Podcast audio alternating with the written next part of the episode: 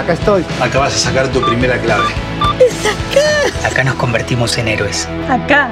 Acá va. Es acá, ¿eh? Acá, acá. Acá está. Acá. Cerca. Banco Provincia. Acá se produce.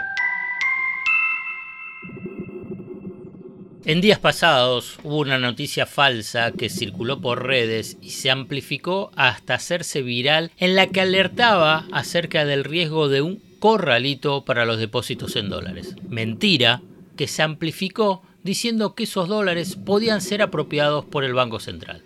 En el episodio de hoy, en otros ojos, vamos a analizar el potente factor perturbador de la estabilidad económica y financiera de las fake news y avanzar en un análisis estructural acerca de cómo influyen las expectativas económicas y sociales los permanentes pronósticos de catástrofe que realizan economistas vinculados al poder económico.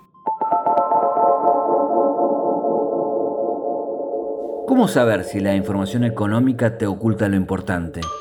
¿Qué es lo relevante y qué es lo accesorio? ¿Qué hay debajo de una superficie en la que solo se ven dudas, miedos e incertidumbres? El desafío es entender para no confundir, descubrir para no engañar. En definitiva, mirar de otra manera lo importante de cada día, acerca de lo que sucede en el fascinante mundo de la economía política. La invitación es que te arrojes sin prejuicios a escuchar otros ojos, otros ojos, otros ojos. Puede ser que así la venda que oscurece se empiece a aflojar. El resultado de la fake news sobre los depósitos en dólares en los bancos fue una caída de poco más de 400 millones de dólares en apenas dos días. Las reservas del Banco Central también bajaron en ese mismo monto. Es la prueba más contundente de cómo una falsa noticia puede generar una situación crítica o una crisis. En este caso, todo el dispositivo del poder del sistema financiero pudo neutralizarlo, porque todo el dispositivo mediático, ambos poderes tienen estrechos vínculos, se puso al servicio de desacreditar semejante disparate. Ahora bien, ¿qué pasa cuando no aparece esa campaña para neutralizar noticias falsas, análisis que infunden temor o proyecciones económicas que adelantan turbulencias solo para generar miedo? La respuesta es previsible. Afectan las expectativas sociales y económicas que tienen impactos negativos en la dinámica del desarrollo de la economía. Axel Kichilov, economista y gobernador de la provincia de Buenos Aires.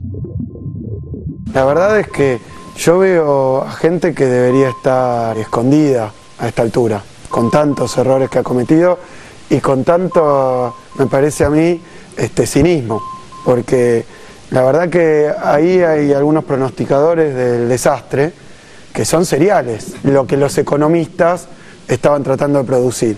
Pues dice, bueno, si al gobierno le va mal en la economía, vamos a ganar las elecciones. Por enero, febrero, dicen que la economía a fin de año va a estallar. Cuando va llegando julio, agosto, que no pasó, empieza el segundo, la segunda parte del ciclo, el año que viene. O sea, van pateando la pelota para adelante los pronósticos fallidos. La verdad es que es penoso. La verdad que los economistas han funcionado eh, aquí como verdadera correa de transmisión de un intento de nuevo de imponer determinado gobierno, por lo que dicen ellos. Resulta fundamental entonces analizar el rol que juegan economistas del poder económico. Uno de los rasgos en que se expresan y que ha contribuido a hacer posible las crisis sociales, políticas y económicas experimentadas en las últimas décadas es la consolidación de lo que se conoce como el economista rey. ¿Qué es el economista rey? Se trata de la preeminencia de un discurso que establece qué es lo que se puede y no se puede hacer en materia de política económica. Se trata, en definitiva, de un discurso acerca de lo económico, pretendidamente técnico, pero eminentemente político e ideológico. Ese economista rey no sería relevante si no fuera que tiene repercusión en medios de comunicación, en tomadores de decisiones económicas y sociales y en futuros economistas, y en que son formadores importantes de expectativas. Empresarios, banqueros, atribuyen a esos economistas el saber técnico sobre lo que va a pasar en la economía. Esta conducta tiene un evidente impacto negativo en el funcionamiento de la economía, al verificarse luego que esos pronósticos eran intencionados y fallidos. Pero en esa instancia sus efectos desfavorables ya se concretaron y en especial alcanzaron el bolsillo de los sectores más vulnerables. Como la economía es un espacio de disputa de poder, la construcción de expectativas es una de las trincheras más importantes donde participan diferentes actores económicos y políticos. Vamos con un ejemplo. Si se propaga que va a escasear determinado alimento o combustible, ¿qué piensan que va a ser la respuesta social? Muchos probablemente corran a comprar ese alimento o combustible. Ese previsible comportamiento de acopio contribuirá a que aquella sentencia falsa se convierta en realidad. Esa noticia, en sus comienzos, parte de falsedad, de una situación que luego conduce a un nuevo comportamiento que convierte en verdadera la mención inicialmente falsa. ¿Se dan cuenta el nivel de perversidad que significan las fake news o los pronósticos fallidos? Es un juego de orientar las expectativas. Un grupo numeroso de economistas tienen ese lugar estelar en la sociedad, generar y orientar esas expectativas sociales y económicas. El crecimiento espectacular de variadas plataformas de difusión de información, con el flujo al instante en Internet, la expansión de las redes sociales y los medios tradicionales, ha derivado en un canal impresionante de rápida distribución de todo tipo de análisis, especulaciones y fake news. La expansión de los medios de comunicación en un mundo económico dominado por la incertidumbre exacerbó esa excitación por conocer la palabra de los denominados gurúes, estos economistas del poder económico. Ese grupo de economistas que están en el turno mañana, tarde y noche de las pantallas y el micrófono son los delegados, como te dije, del poder económico. ¿Pero para qué?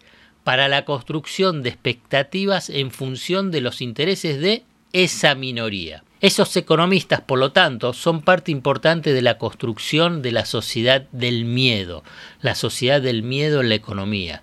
Ellos se presentan como los portadores del saber, diseminan temores, facilita la tarea de ese modo de disciplinar a una sociedad para que acepte situaciones que serían rechazadas si fueran ofrecidas en un marco normal. El miedo, por lo tanto, es el vehículo para condicionar el comportamiento colectivo para imponer políticas impopulares. Hasta acá llegamos hoy. Otros ojos te propone escuchar algo diferente para entender algo diferente del torbellino de noticias diarias que nos atraviesa en el mundo de la economía política. Hasta el próximo episodio. Acá estoy. Acá vas a sacar tu primera clave. ¡Es acá! Acá nos convertimos en héroes. Acá. Acá va. Es acá, ¿eh? Acá, acá. Acá está. Acá. Cerca. Banco Provincia. Acá se produce.